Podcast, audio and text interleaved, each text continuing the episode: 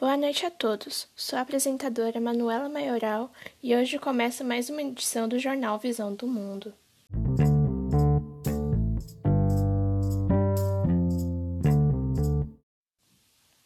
Bom, se vocês acompanham o nosso jornal, devem estar cientes dos assassinatos ocorridos na cidade de Vista Alegre.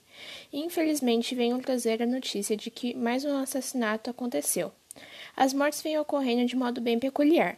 Primeiro, a vítima recebe uma caixa com um escaravelho dentro, um tipo de besouro preto, e alguns dias depois ela é encontrada sem vida.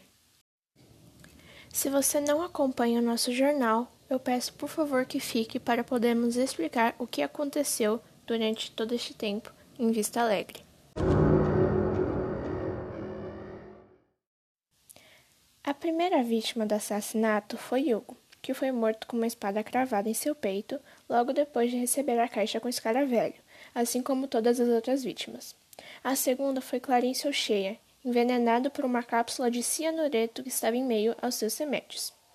Depois disso, Ruby foi quem teve sua vida tirada. Uma cantora lírica que foi a óbito por uma seta envenenada que a atingiu durante a performance de Carmen, de Bizet. A mais recente vítima, e o caso mais bizarro, foi o assassinato de um galo da serra, uma ave em extinção que foi estrangulada e teve todas as suas penas arrancadas.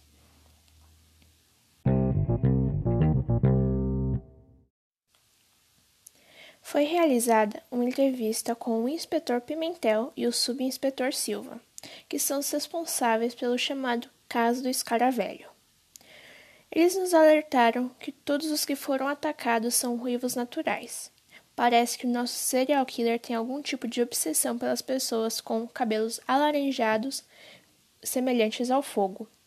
Então eu peço que, se você for ruivo, fique em casa. Não sabemos do que esse criminoso é capaz. Uma boa noite a todos. Nosso jornal se encerra aqui.